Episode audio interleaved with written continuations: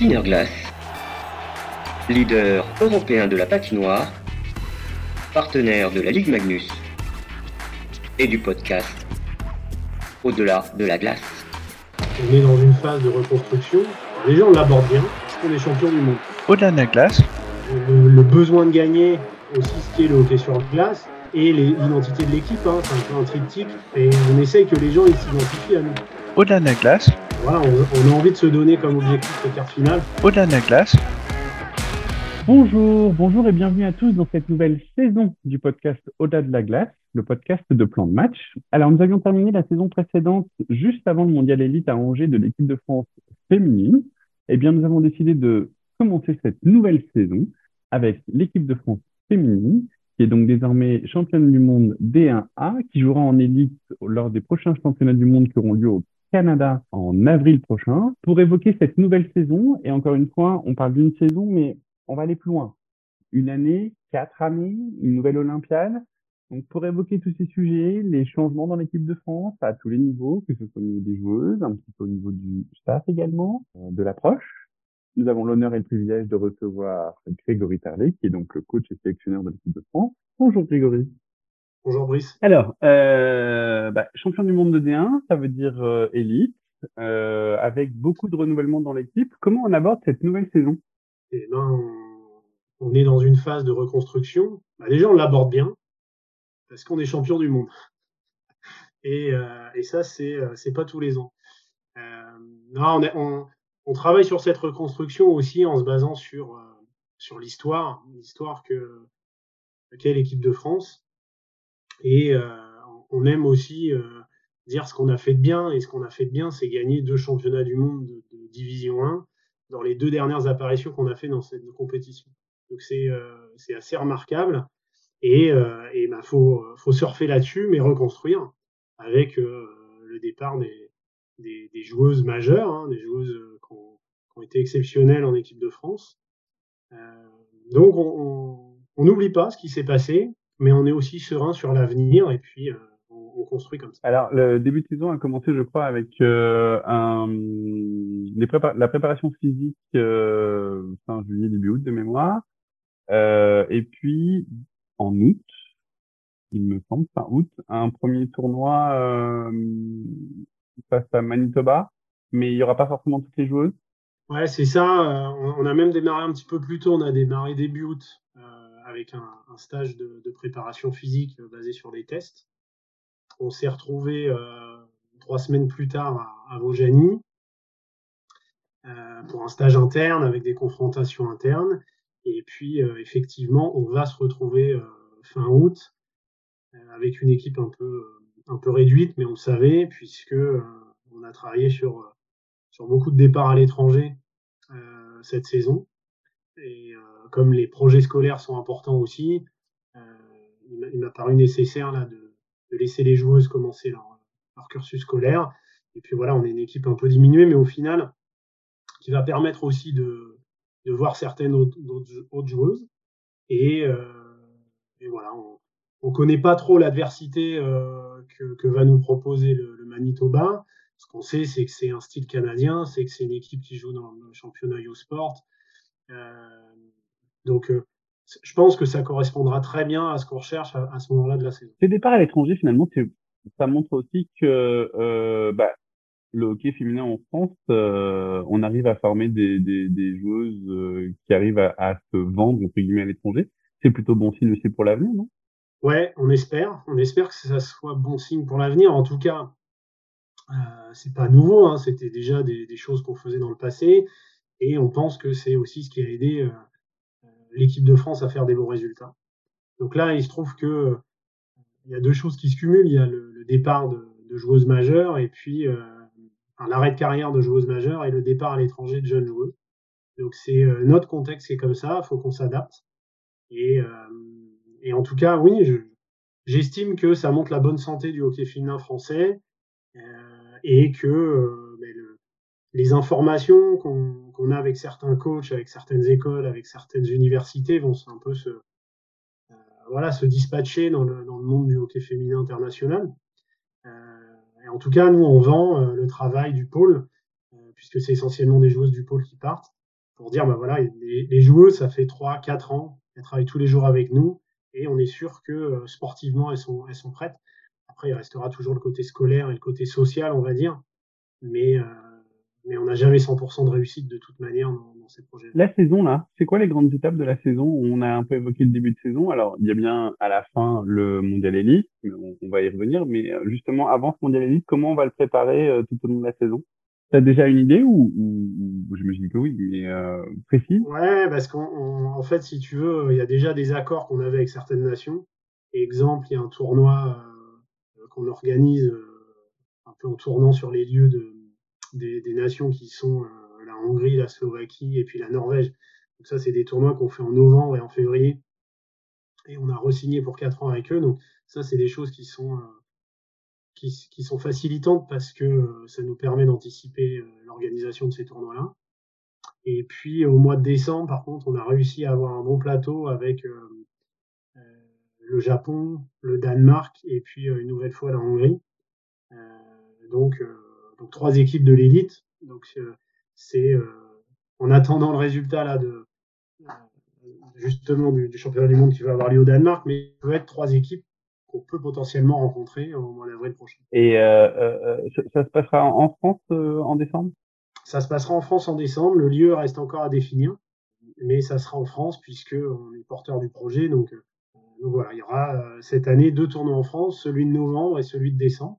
C'est aussi un, intéressant pour, pour, un peu surfer sur la dynamique d'Angers, l'engouement qui, qui, a lieu à Angers. On, est, voilà, on espère que ça va suivre forcément. Angers, comment tu l'as vécu? C'est vrai qu'on n'a pas eu, on, s'était eu rapidement euh, tout de suite après la victoire, mais euh, on n'a pas eu le temps vraiment de débriefer. Euh. Comment tu, tu l'as vécu tout ce monde? Alors on a eu quelques retours de joueuses, mais, mais toi en tant que coach, je rebondis sur ce que tu dis. effectivement, prendre la dynamique d'Angers, ça fait vraiment plaisir de voir que le hockey féminin est capable de rassembler.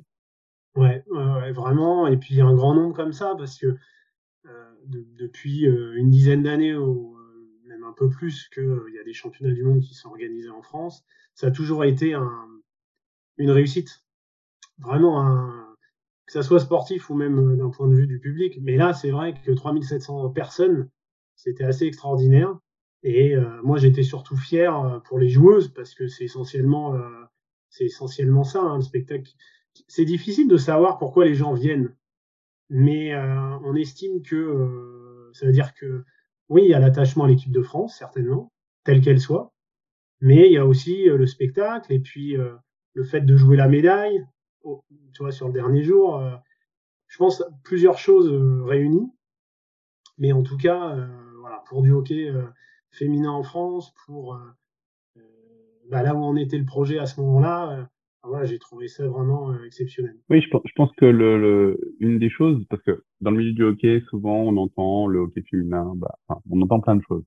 Euh, néanmoins, je pense que le style de jeu pratiqué est plutôt alléchant, a été alléchant à Angers et ça a aidé à, à, à faire en sorte que les gens viennent en fait.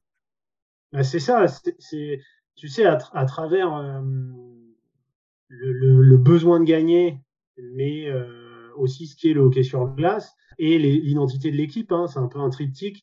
Et on essaye que les gens ils s'identifient à nous.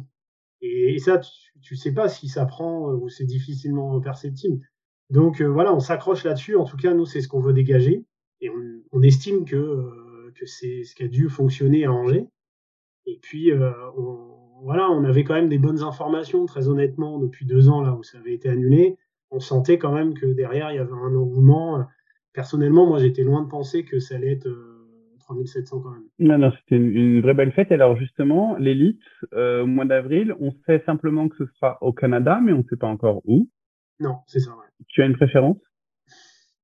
Bah Forcément, le Québec, ça serait, euh, ça serait le top. Et puis je pense que euh, aussi, comme il y a plusieurs joueuses qui ont joué là-bas, il y, a un attachement. Après, si c'est à Vancouver, on ira quand même. Mais, mais, mais oui Montréal, j'y crois pas. Euh, Québec, pourquoi pas? Tu mets une question sur Québec, au centre Vidéotron? On fait des petits paris entre nous et c'est euh, un endroit qu'on aimerait bien.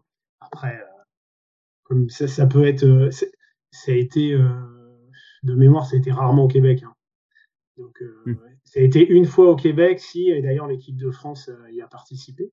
Je crois que c'était en, en 2010 ou 2012. Je sais plus la date exacte. Mais euh, depuis euh, que ça soit des mondiaux seniors U20 ou féminins, c'est jamais revenu au Québec. En 2008, je crois, Québec euh, pour les 2008, mondiaux élites Ouais. masculins. L'objectif, l'objectif, alors euh, j'imagine que tu vas me dire, mais l'objectif profond, c'est quoi? Ben, on a commencé à en parler. Alors, dans cette reconstruction d'équipe, forcément, on- nos ambitions sont, sont mesurées, mais sont, sont aussi à la hauteur de ce que l'équipe a envie de passer comme palier. Donc, euh, voilà, on, on a envie de se donner comme objectif les cartes finales. Pourquoi les cartes finales? Parce que si la formule reste intacte, c'est équivalent à un maintien, euh, tout simplement. D'accord. En fait, pour pas dire maintien, tu dis quart de finale. Exactement. Ok. Parce Euh, que ce qu'on ne sait pas, c'est euh, est-ce que la formule va rester identique? Et pourquoi il changerait de formule? Parce que l'IHF change tout le temps euh, de formule et de, nombre d'équipes et de, euh, nombre d'équipes maintenues, etc. Donc, euh, j'attends de voir ce qui va arriver, d'autant plus avec la Russie. Euh, on n'est pas à l'abri que la Russie réapparaisse au mois d'avril prochain, sans, comment dire, enfin voilà, moi je te dis ça sans parti pris politique, géopolitique. Et, alors, le maintien, je me projette un peu plus loin. Euh, on l'a vécu ensemble, alors euh, vous, puisque nous, même si on était en tribune, je vais parler des JO. Je crois savoir que si l'équipe de France arrive à se maintenir en élite sur deux saisons, on ne passerait pas forcément par un TQO non, Je Non, non, non, non. Non, non, non, non. Par contre, ce qui peut. Alors, il y, a- il y a plusieurs choses qui, qui, qui peuvent arriver, euh, mais c'est sûr que euh, le, le, le maintien, en fait, le, le mondial de l'année prochaine est très important parce que euh, si on suit la logique de l'IHF et du CIO, euh, ça sera le classement mondial d'après 2024 qui sera déterminant pour les tours de qualification. Puisque euh, normalement, le dernier tour de qualification sera en février 2025 pour les Jeux Olympiques en février 2026. Ok. Donc, si on revient, on fait la boucle à l'envers, février 2025, pour que tous les tours de qualification et qu'il y ait un classement figé, il faut que ça soit mondial 2024. Donc là où tu as un peu raison, c'est que euh, c'est bien mondial 2023 et mondial 2024 qui vont être déterminants pour les points, pour l'attribution des points. Maintenant, euh, qu'on soit qualifié d'office avec euh, l'Italie qui est automatiquement qualifiée, ça voudrait dire qu'il faut qu'on soit dans les six meilleures nations mondiales au ranking. C'est impossible. Pourquoi? Parce qu'il y a trop de différences de points entre euh, la sixième nation et nous. Ça veut dire que par contre, on, on a des chances, enfin, on- euh, oui, la France a des chances de recevoir ce TQO. Exactement. Mais par contre, a des chances minimes quand même. Parce que ça dépend aussi des résultats des autres. Développe. Ben, ça, ça- nous, imaginons que nous, on se maintienne et que du coup, on marque les points des 10 me- allez, dans les 10 meilleures nations mondiales l'année prochaine, en 2023, et on les, on les marquera automatiquement en 2024 puisqu'on y sera. Ok. Et si euh, la Hongrie fait la même chose que nous, ils sont déjà devant nous, Ah. on ne pourra pas les dépasser. Tu vois, c'est pour ça que je dis que ça dépend des autres. Ok, c'est un peu complexe. Donc, euh, il, nous, il, nous, il nous faut, on y verra quand même plus clair après euh, août là, puisque tu sais, les classements sont, sont actualisés après tous les championnats du monde. Donc, on pourra faire une petite projection à deux ans. Mais cette projection-là est quand même limitée parce que regarde le tremblement de terre qu'il y a eu avec la Suède, par exemple, qui a complètement Mm. bouleversé la hiérarchie mondiale, euh, alors que euh, la prévision qu'on avait, nous, c'était d'aller en Allemagne. D'accord. Ok, effectivement. Donc, c'est, euh, c'est, oui, on a notre destin, mais il y a quand même une, une- une histoire, puisque tu sais, c'est un classement euh, sur quatre ans. Ouais. Donc, il y a Ouais. quand même euh, des points euh, qui comptent. euh, voilà, on est, on est monté. Euh, si on se maintient pendant trois ans, on marquera le nombre de points, le maximum qu'on peut marquer. Donc, déjà, nous, on a notre destin entre nos mains. Après, les autres, il faudra un peu de temps pour analyser tout ça et faire les calculs. En termes d'équipe, on, on l'évoque depuis le début, il y a eu euh, huit joueuses qui, qui cadrent, qui sont parties, euh, un peu à tous les postes, derrière, devant et devant les buts. Alors, encore une fois, je suis pas un grand analyste, mais moi, j'ai- une question sur le sur devant les buts. Caroline Baldin était quand même une gardienne, voilà, qui, qui, qui, tenait bien la route. Alors attention, je ne dis pas que les, les gardiennes qui arrivent ne tiennent pas la route, mais j'ai la sensation, et je dis bien que c'est la sensation, un sentiment, que c'est peut-être aujourd'hui entre guillemets, le point faible de l'équipe de France. Est-ce que je me trompe? Parce que mon analyse est mauvaise? Est-ce que euh, euh il faut voir je, vais le dire très clairement. Euh, dans mon esprit aujourd'hui, la gardienne qui va remplacer Caroline Baldin en tant que numéro un, c'est Margot Mameri, qui a joué en France jusqu'à la saison dernière et qui va aller à l'étranger. Je pense que c'est sa progression que vous allez bien suivre sur cette saison ou, ou je dis absolument n'importe quoi et tu as le droit de le dire très difficile de répondre à cette question-là. Euh, ce que je sais, c'est que Caroline Baldin était une des meilleures gardiennes européennes. Et, euh, et ça, je l'avais dit avant le début du championnat du monde. Pas de surprise là-dessus. Elle l'a prouvé. Euh, maintenant, l'histoire est terminée. Il faut qu'on reconstruise. Euh, bien sûr que c'est Margot Mamry qui, arrive derrière. Pourquoi? Pas parce que c'est la gardienne qui a mieux performé avec Caroline ces dernières années et aussi parce que c'est donné les moyens cette année d'aller chercher un challenge supplémentaire. Donc, euh, c'est pas non plus une jeune gardienne. Hein. C'est une gardienne qui est née en 97. C'est une gardienne de la génération de euh, Estelle Duvin, par exemple, Clara Rosier. Euh, c'est une gardienne qui a été championne du monde du 18 en 2015 avec cette même génération. C'est juste que la concurrence euh, était importante à, à ce poste-là et que euh, elle a eu moins l'opportunité de se montrer que, euh, que s'il y avait eu une, une, concurrence un peu plus euh, approfondie, on va dire. Et ça, c'est dû aussi aux performances de Caroline Baldin. Mais maintenant, comme je dis, c'est fini. Et moi, j'ai extrêmement confiance en, Margot Mamry.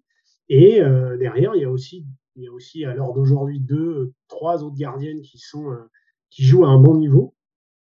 Donc bien sûr Caroline Lambert, qui a été la numéro 2, numéro 3 pendant plusieurs années. Hein, donc qui, qui, a déjà montré qu'elle était capable de jouer à ce niveau-là. Euh, Charlotte Cagigos, qui évolue depuis, euh, depuis de nombreuses années à Caen, en U17, en U20, quelques apparitions en D3, en D1. et puis un, un retour, c'est Justine Crouzy, c'est une gardienne qui a été dans nos collectifs U18 et euh, qui a évolué ces dernières, ces dernières années en U20 en français volant. Donc, ok, c'est pas un championnat qu'on suit et qui est euh, déterminant pour le développement d'une joueuse euh, de niveau international. Mais par contre, en tant que gardienne, bah, elle avait du temps de jeu, elle a continué à se développer. Donc, euh, il était temps de la revoir et de la remettre dans le, dans le bain de, du niveau international. Donc, on est au début de tout ça. On a une certitude avec Margot Mamry par rapport à ce que je viens de dire. Et puis, le, le, reste, la concurrence, euh, la place que chacune va réussir à prendre. Et ça, forcément, euh, tu l'as dit, il va falloir un peu de temps. Il va falloir, euh, il va falloir du temps, des matchs pour, voir tout ça. Hum, merci déjà pour ce point. Effectivement, moi, j'avais pas forcément cette vision et, parce que voilà, je, suis finalement depuis assez peu longtemps où je suis peut-être pas allé trop dans, le détail et peut-être que j'avais trop la vision de Caroline Baldin comme on peut l'avoir, euh, qui a pas mal été mise en avant, etc. Donc euh, intéressant. même si je sais qu'il y a aussi des, des, gardiennes qui arrivent au pôle France qui sont intéressantes à suivre, mais alors là on est encore, je pense, une étape avant. une qu'on a suivie au moment des sélections en février dernier. donc ok. Un, endroit où j'ai l'impression que la France s'améliore d'année en année, c'est plutôt en attaque. on l'a rapidement évoqué, mais euh, sur les derniers championnats du monde, euh, on avait quand même, euh, et même au TQO, hein, les d'humains, Clara Rosier, Chloé Aurard, peut-être qui, qui, va arriver derrière, quoique Jade Bardirati, Julia Méplaine j'ai vraiment la sensation qu'offensivement, on va aller plutôt vers du plus en plus qualitatif et du plus en plus dangereux au fur et à mesure des saisons. En tout cas, c'est ma vision des choses. Et que finalement, l'équipe de France aujourd'hui, elle n'a pas forcément de problématique devant. Est-ce que tu fais la même analyse que moi? Oui, euh, encore une fois, je, pense que je répondrai pareil à, tous les postes, c'est-à-dire qu'on sait, on sait d'où on part, on sait ce qu'on avait, et forcément, euh, ton, analyse est bonne puisque c'est ce qui s'est passé. c'est des joueuses qui ont performé durant les dernières compétitions internationales. Donc forcément, à, l'intérieur de ça, tu oublies aussi des, joueuses d'expérience comme Laure Baudry, comme Betty Joigny, qui, qui certes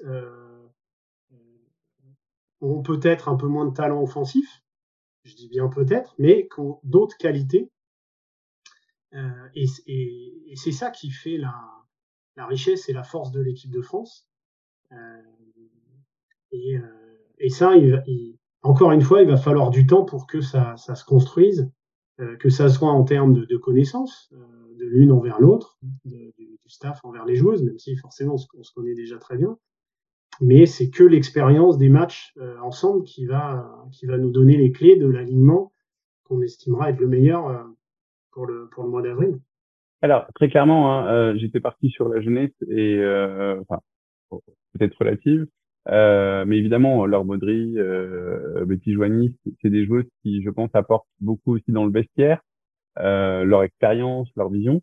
Il y a un autre point, je pense, c'est le, le, le côté développement à l'international, parce que mine de rien, et ça c'est peut-être euh, euh, le côté entre guillemets négatif, c'est qu'on n'a pas vraiment de championnat féminin en France qui se développe, ça commence, mais par contre on voit qu'à l'étranger ça fonctionne plutôt bien et euh, et vu de ma fenêtre, euh, le développement de Clara Rosier, euh, de Estelle Duvin, ça a été beaucoup en Finlande euh, ou en Amérique du Nord avec avec Julia. On voit aussi qu'il y a beaucoup de joueuses qui partent au Canada et une qui a fait plutôt sensation, qui est, qui est plutôt jeune, voire très jeune, c'est Jade Bardirati.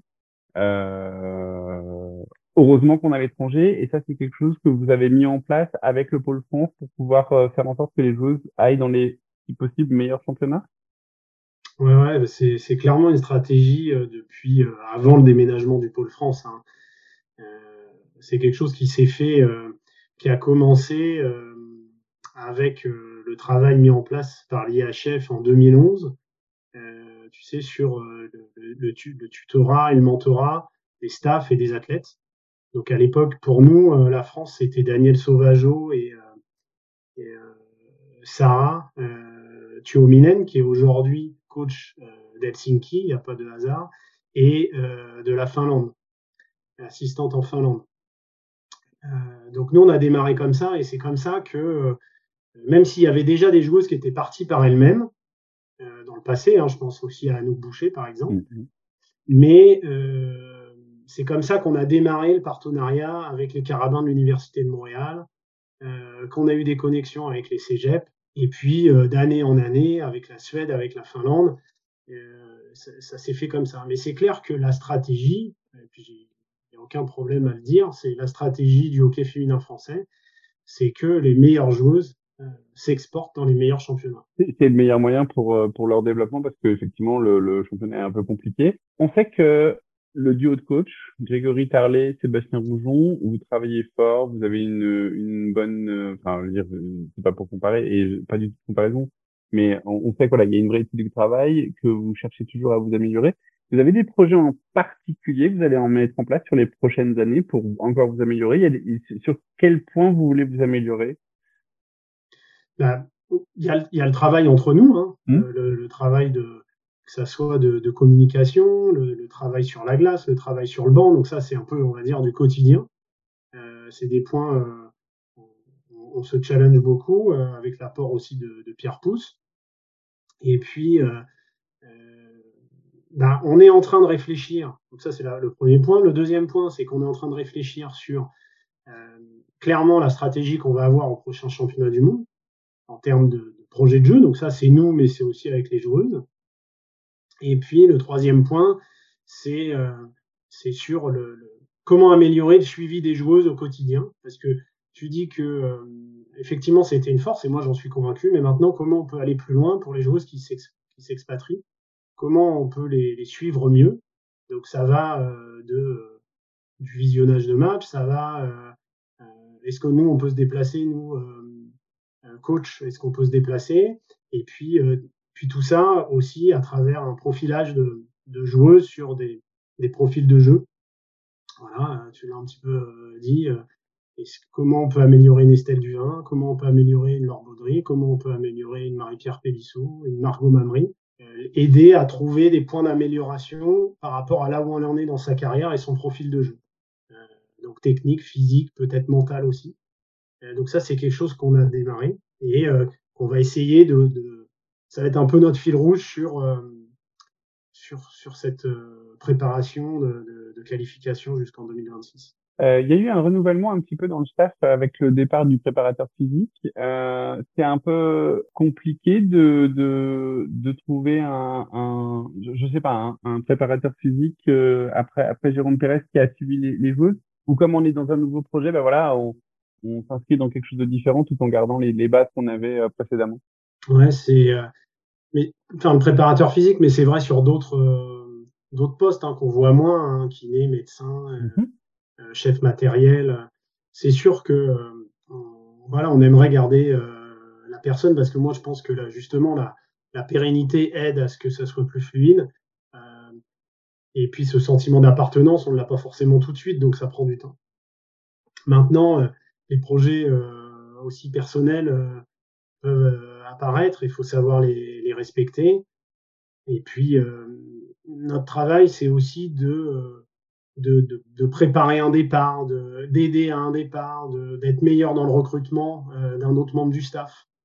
Euh, donc ça, c'est, je dirais que c'est un travail de notre projet, de notre équipe, hockey féminin, mais c'est aussi un travail de la DTN de manière générale. Euh, et le turnover aujourd'hui, ça existe. Mmh. Je pense qu'on est obligé de faire avec. Et, et ça peut même avoir du bon dans certains cas mais je pense qu'on peut quand même être meilleur sur, euh, sur la préparation à un départ ou sur euh, comment accélérer une arrivée euh, si c'est possible. Je, je, rebondis sur ce que tu as dit juste avant. vous allez pouvoir vous dépasser voir les joueuses ou ça va être compliqué sur la prochaine saison? En tout cas, c'est quelque chose qu'on n'a rien acté pour l'instant, c'est quelque chose qu'on souhaite faire. Aujourd'hui, c'est pas tellement un problème de calendrier, c'est plutôt un problème de budget. Mais c'est, ça fait partie des choses qu'on, veut améliorer et qu'on veut amener. Donc là, si je résume un petit peu, on a une nouvelle saison, un nouveau cycle qui commence, avec euh, qui démarre de la meilleure des façons puisque l'équipe de France est en élite, euh, avec une préparation sur des tournois sur la fin de l'année et notamment en France, donc on aura l'occasion de revoir jouer les, les, les filles euh, en France. Euh, le mondial élite au Canada avec, on l'espère, le Québec. Euh, même si ça paraît peut-être compliqué par rapport aux éléments qu'on a à droite et à gauche. Euh, mais en ligne de mire, mine de rien, il y a toujours les JO de 2026. J'allais dire que ton travail aujourd'hui, il est à la fois à court, moyen et long terme. Ouais, complètement. Puis ça, finalement, ça fit pas mal avec l'équipe. Euh, tu sais, la configuration de l'équipe, voilà. Euh, l'intégration des nouvelles joueuses, le, le potentiel qu'on voit en certaines joueuses. Euh, donc forcément, les ambitions pour 2026 sont, sont intéressantes. Et puis, c'est aussi pour ça que euh, plusieurs membres du staff, hein, euh, dont bah, Sébastien, Emmanuel, euh, Pierre, moi-même, on, on, croit en ce projet et on a décidé de continuer pour quatre ans parce que il y a ces ambitions-là. Maintenant, on, on, va devoir avoir des résultats intermédiaires et, et là, ça relie euh, ce que j'ai dit tout à l'heure euh, sur le point 2, c'est euh, de quelle manière on va devoir jouer pour, pour gagner les matchs. Donc on en est là. Alors on est vraiment au tout début de saison, la question est un peu piège. C'est quoi pour toi la probabilité de l'équipe de France de se maintenir en élite? Non, aujourd'hui je calcule pas, c'est notre objectif. Donc euh, c'est moi j'aime bien fixer des, des, objectifs qui sont réalisables. Oui, ambitieux mais réalisables parce que ça aide à, ça aide à avancer et, et euh, soit refixer certaines choses, soit se dire, euh, parce qu'il faut pas croire, tout est pas rose tout le temps. Mhm. Euh, se dire, ben oui, mais attention, ça c'est, faut pas trop qu'on s'écarte de notre objectif. Donc non, je je sais pas, je pourrais te répondre un peu plus précisément quand je saurai qui que bah, c'était l'une de mes dernières questions, mais globalement sur ce plateau élite, si on se dit que Canada, États-Unis, c'est intouchable, euh, clairement. Euh, derrière, des, équipes qui sont un peu du même niveau ou peut-être légèrement au-dessus de la France Ça va être quoi? Ça va être l'Allemagne, la Hongrie. La Hongrie, c'est plutôt du même niveau. Quand tu prépares un plan comme ça, alors effectivement, on n'a pas encore une fois le plateau complet puisque elles vont jouer dans, dans quelques semaines là. Mais j'imagine qu'à partir de là, tu vas déjà ciblé certains matchs ou tu vas me faire de la langue de bois en disant non, tous les matchs sont importants et même si tu joues le Canada, tu vas essayer de gagner le Canada Alors, bah, justement, il y a aussi ce côté euh, formule. Euh, tu sais, jusqu'à maintenant, c'était deux poules, mmh. euh, l'une en dessous, en, dessous de l'autre. Donc, déjà, le Canada, si ça reste comme ça, on les jouera pas. Puisque nous, on arrivera dans un groupe B. Le Canada et les États-Unis, même la Finlande, je les vois pas redescendre de groupe. Après, il reste la Suisse et le Japon, qui depuis euh, ces dernières années figurent quand même assez bien. Euh, les Tchèques n'ont pas réussi à remonter, mais qui sont quand même une nation dominante à l'heure d'aujourd'hui. Euh, je les vois bien monter dans le, dans le groupe A, donc je suis en train de me poser la question de qui, qui de la Suisse ou du Japon va redescendre. Et puis après, bah, il reste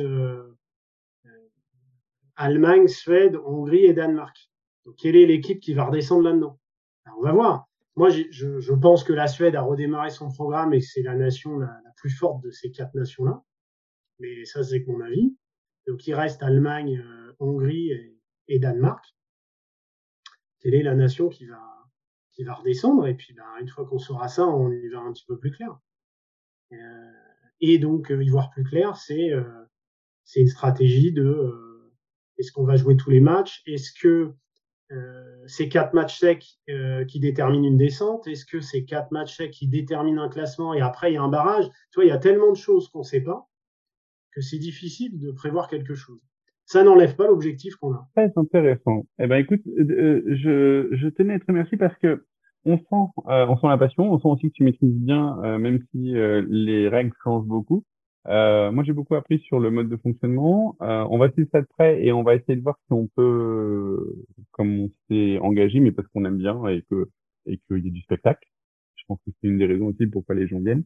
On va essayer de venir vous voir au Canada, en espérant que ce soit à Québec. Après, ça peut être à Calgary, ça peut être à Vancouver. On va voir comment comment on peut venir vous voir. Puis, euh, de toute façon, on trouvera un, moment pendant la saison pour aussi venir vous voir, et notamment, je pense au, au au tournoi en décembre, euh, qui est le, qui sera le plateau peut-être euh, qui correspondra le plus à les équipes élites et donc finalement euh, un vrai premier test avant le mois d'avril C'est très probable. Ben, en tout cas, merci pour ton temps, vraiment.